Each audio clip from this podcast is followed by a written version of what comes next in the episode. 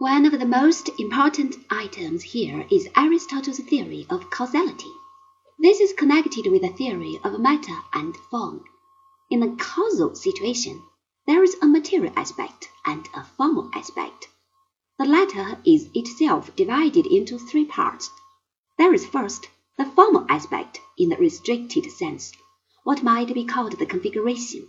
Secondly, we have the agent that actually sets off the change, as the pulling of a trigger sets off a rifle. Thirdly, there is the purpose or end which the change is striving to achieve. These four aspects are called the material, formal, efficient, and final causes, respectively. A simple example will make this clear.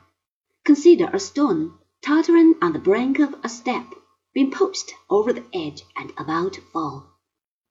The material cause in this situation is the matter of the stone itself. The formal cause is the general lie of the land, to wit, the step and the position of the stone on it. The efficient cause is whatever does the pushing.